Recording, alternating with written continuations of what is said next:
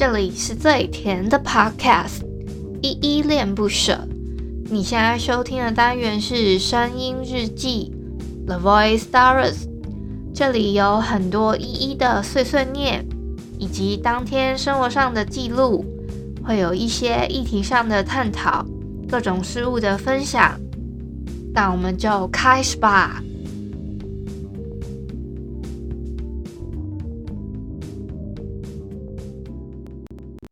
再见面千年以后，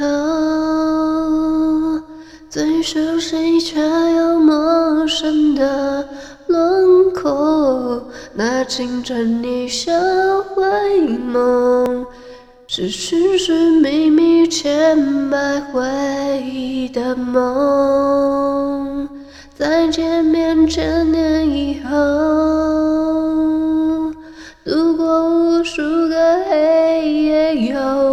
白昼，这次我绝不放手，为你守候，我的魂魄只为你而留，在千年以后。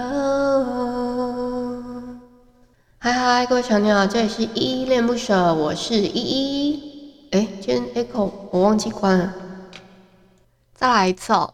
嗨，各位小朋友，这里是依依恋不舍，我是依依。今天是一月十五号星期五的晚上六点四十八分。今天的本日我在哼呢，是陈零九的《千年以后》。这首《千年以后》呢，是陈零九为了一个偶像剧叫做《天巡者》特别写的一首歌。哇，自己是还没看过啊，还蛮想要试着去看一下的，因为我对那种什么穿越啊、宿命论的东西还蛮好奇的，或是那种什么三生三世啊，就是那种隔了几世，然后你还认定对方那种宿命论，我自己是觉得很神奇。大家有没有觉得我的鼻音超级重啦？我觉得好像吃药之后，是不是那个医生开的药都会让你在第二天的时候，病情会先加重，加重之后就会开始转好，是不是都是一个这样子的过程啊？所以我现在是非常严重，而且我咳的其实蛮严重。如果我开始觉得哦超痒，我真的不得不咳的时候，我会暂稍微暂停一下。所以你们要稍待一下，我可能剪辑了，要把这个咳嗽声稍微剪一下。而且其实我一开始在吃药之前呢、啊，我已经打了喷嚏，打了一整天了。我就在想说，天哪！也我我甚至还想说，这个打喷嚏的声音也太好笑了吧，要不要录给你们听？但我想想还是算了，等有机会吧。如果我真的不小心在录音的过程中突然打出来的话，我就直接就不剪了。你们知道吗？其实我小时候超级不会吞药的，所以啊，医生只要开那种要吞的药，我爸妈都会说要开成磨粉的。因为我不会吞，我真的不会吞药。结果呢，等我长大之后，我我我大概好像是在差不多就是高中升大学那时候，对，那差不多那时候，我那一阵子比较常吃药。因为我跟你们分享过，其实我有住过那个医院。那住医住医院那段时间呢，就不得不很常吃药。那段时间 其实很痛苦。之外呢，我又要一直吞药，那个吞药。我又不太会吞，一开始我还是要求人家先磨粉，我就是自己慢慢练习说，因为要这样子吞大量的药嘛，所以就自己开始练习说要怎么吞。刚开始真的超痛苦的，因为我又要我又会把那个药吐出来，我又不会吞。后来发现其实真的把它吞下去之后是很简单，可是就会觉得说以前怎么自己不会吞，就是都需要磨粉这样子。可是后来想。就是现在回头再去想，当时的那个感受其实是很痛苦，因为我那时候根本就觉得说，到底要怎么才能顺顺的吞药啊？我其实真的有点搞不懂，那个当时是搞不懂会吞药的人到底是怎么大家咕溜进去，我真的很搞不懂，就很羡慕，又会觉得他们不用受那种药粉的痛苦的那种感觉。我今天又可以跟你们分享我在交友软体上面遇到的一些奇葩。你们知道吗？今天有一个很好笑的事，诶，他对方跟我说嗨，我说哦你好，他说很高兴认识你，我说哈哈我也是，他就说诶，你照片拍得好可爱，应该说是漂亮，我就跟他说谢谢你笑得也很好看哦。结果你知道他对方突然问了我一句我让我觉得有点冒昧的话，他是说你大学是在大陆念读的吗？他说。就是因为我的简介上面会写说，至少希望我的对象是一百八十二公分，他就他就说哦，哈哈，至少一百八十二，然后他什么？他说我不达标，我一七七，我就问他说，诶、为什么要这么说？我是在台湾读的大学啊。他说他看到说说明至少要一八二，我就满头问号，想说，嗯，因为我一六二啊，然后就想说差不多多一颗头的话，大概是那个高度。他就说哦，但是我是一七七也不够你的标准，我就说哦，那可以交个朋友。他就传给我一个贴图就，就到现在他还没有取消。取消我们的配对哦，所以我在，我现在是满头问号，他是想要，到底是想想不想要跟我做个朋友之类的，我就我是蛮问号的，因为我自己觉得，就算在这个上上面交个朋友，应该也是还 OK 吧，就是聊个天的话。但是呢，我发现呢、啊，这个交友软体还蛮好笑的。我今天又有遇到一个人，他我觉得算没有礼貌，因为他他一直问我一个，一直问我问题。一直问，一直问哦，他是这样子的状态，他就是突然说有人说你可爱，我就说诶、有人一个问号，他就说哦，今天有我说了啊，我就突然哈哈笑，我就觉得他蛮会接话的。他说你这个时候在忙吗？我就说哦，在回复一些工作上面的讯息，因为我有时候下午的时间或是会有一些讯息一直进来，我要先把它读完，或是说会有一些工作上面的事情，我想要做回复这样。因为可能我讲工作吧，他就问我说：“冒昧的问一下，你是从事什么工作的呢？”我就说：“哦，我是自由工作者。你呢？”诶，关于自由工作者这件事情，我上一集已经讲过了，在第八十五集的时候，因为我不想要让人家问我说到底什么是 Podcaster，而且我已经在我的说明栏里面写说我现在是全职的 Podcaster。如果你甚至不想要了解说什么是 podcast 的话，你也不要来找我聊天，想要左滑之类的。我是我还有列举了一堆一堆有的没的，然后就说如果你觉得这个这些都不难的话，你再往右滑。我已经把它列举了，所以我觉得他应该没有好好看。我就问他说：“诶、你离你的距离离我有一点远，那你人是在国外吗？”他说：“我在台湾啊。”然后我就跟他聊了大概为什么会飙到这么远的事情之类的。他有问我说：“我是住在哪里？”我只有回他说：“我住在东部。”我也没有回答说我所在的城市是什么，因为我觉得真的觉得花莲是一个很小的一个城市，所以我觉得没有必要直接说我是花莲的。我只要有一个范围说哦，在东东半边就好了，这个范围就可以了。我以为他在台北，他说他不在台北，他在我心里。我就想说这个人是怎样？我其实有点翻白眼。结果他就开始开始追问系列咯。他追问系列是这样子的：自由工作者收入怎么样呢？我就说就能养活自己，一个人吃饱，全家不愁就好咯。我就问他说：“你呢？是从事哪方面的工作？”他就说：“贸易啊，你的事业收入应该挺高的吧？”我就说：“不一定，其实还蛮不稳定的。”他就猜我的。收入大概是五六万台币吧，大概平均每个月是这个收入。他猜我的哦，我就说奇怪，他什么五六万？他在讲自己的薪水，还是在讲我的薪水？所以我就我就问了一下，他说什么东西五六万？他就说，诶，难道我猜对了吗？我说不是啊，那我的收入并不是这样。他还特别问我说，那是多少呢？我以为我猜对了呢。我因为觉得这样子太冒犯，而且他一直问我，所以问我我实际的收入是什么，你们懂吗？所以我就打了一段话给他，我说。我的收入跟我们交朋友好像没有直接的关系哦，毕竟我们还不熟，讲这个有点隐私。就像你没有很诚实的告诉我你的实际工作职称跟薪水，这是一个平等的交换，不是你一昧的追问，我就一定每一个回答都一定要到你满意的答案。希望你能理解，若是你很介意的话，可以绕道哦。我还发了一些 emoji 在上面。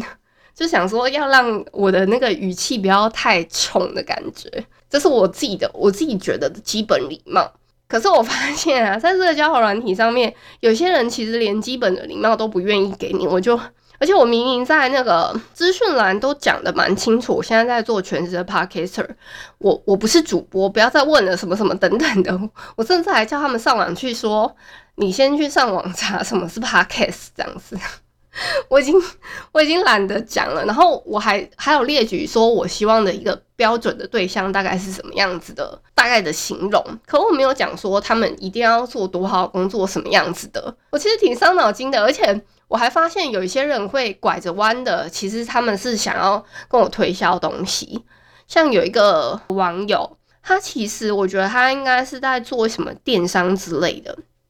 好像今天我突然问他工作吧，可是其实我本来是在跟他问说吃东西还是什么事，他就突然问我是做什么工作。我说哦，自由工作者，你呢？我每次都要讲自由工作者，我已经快要觉得有点心累了。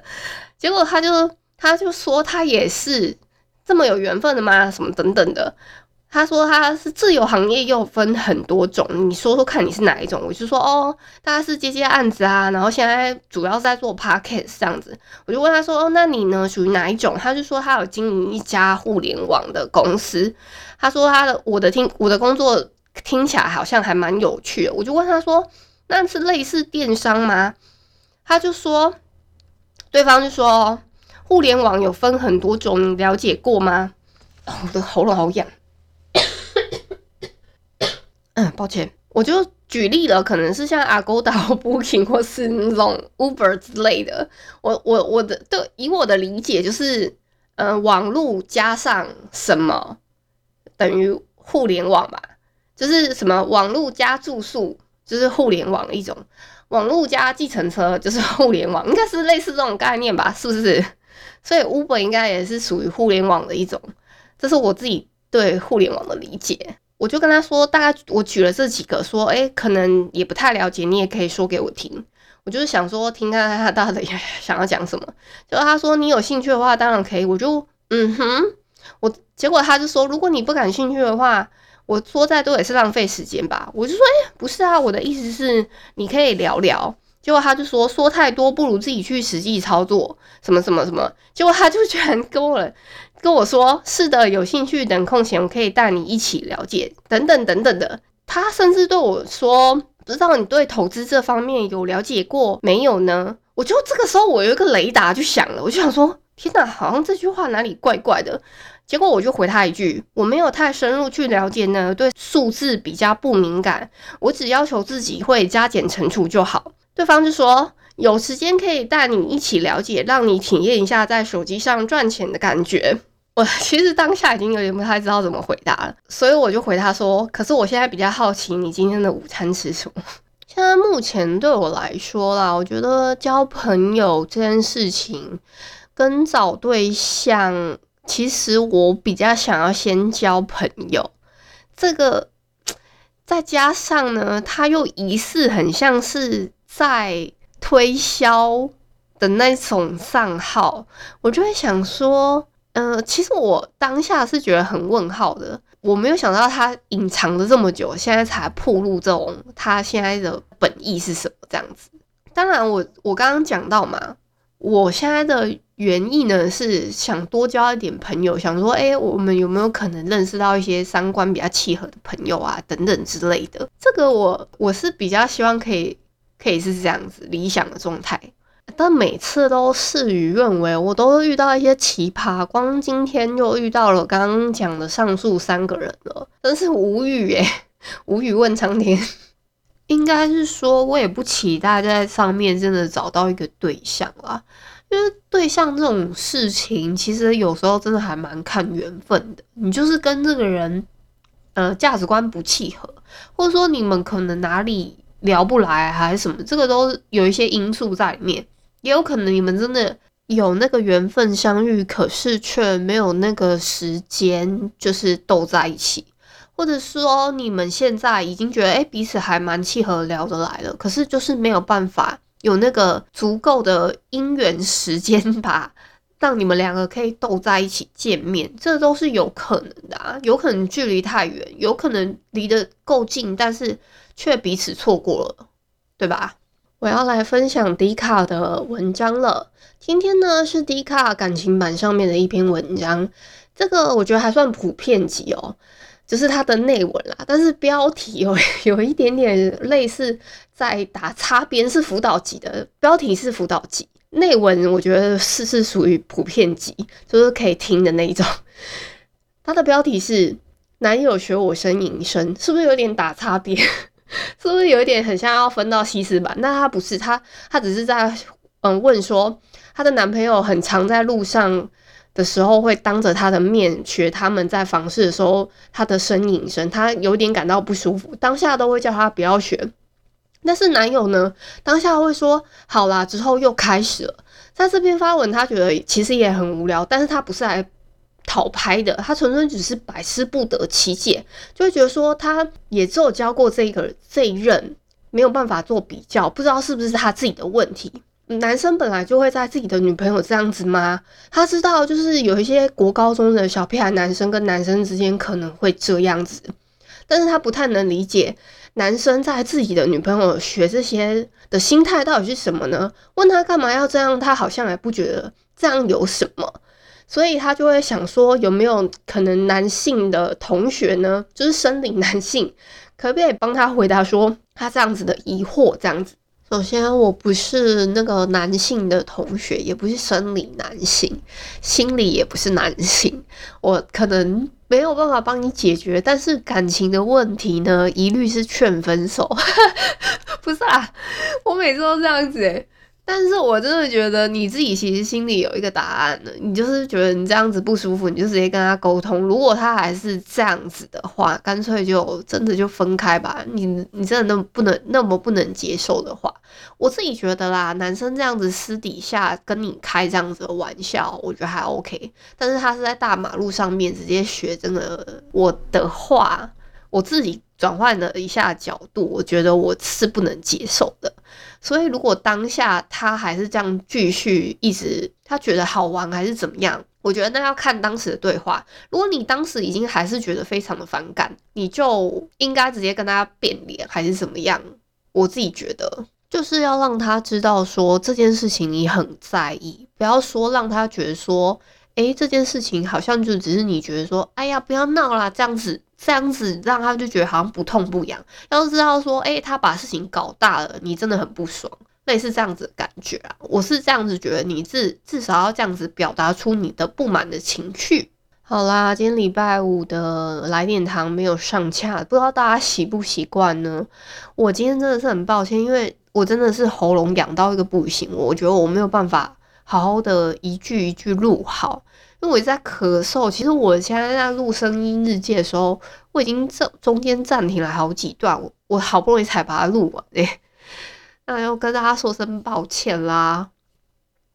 感谢你今天的收听，如果你喜欢我的节目，欢迎帮我动动手指，在节目的下方留言给五星的好评哦。你是使用 Apple Podcast、Spotify、KKBox、喜马拉雅、Mixer Box。记得订阅跟追踪。若你是在 YouTube 收听，请帮我 CLS，就是订阅、按赞跟分享。以上的 Podcast 平台你都没有使用的话，可以上网搜寻“依依恋不舍”，恋是恋爱的恋，爱你哦，么么哒，哇！